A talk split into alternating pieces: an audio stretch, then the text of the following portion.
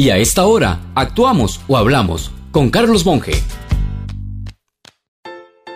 Leí que el papá del ahora exitoso Elon Musk le decía en su infancia que era un idiota y nunca lograría nada en la vida. Y ahora es dueño de la fábrica de innovadores autos Tesla y las nuevas naves espaciales de SpaceX.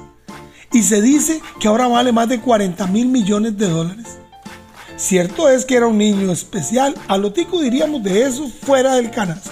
Un nerd que recibía bullying por eso, tanto que su hermano llegó a decir que se podía leer dos libros en un día, pero también con problemas de relación con los demás.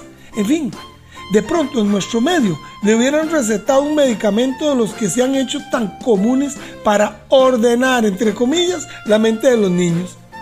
Guardando la tremenda distancia, claro está, pienso que también me hubieran recetado a mí no sé qué si hubieran existido por déficit atencional.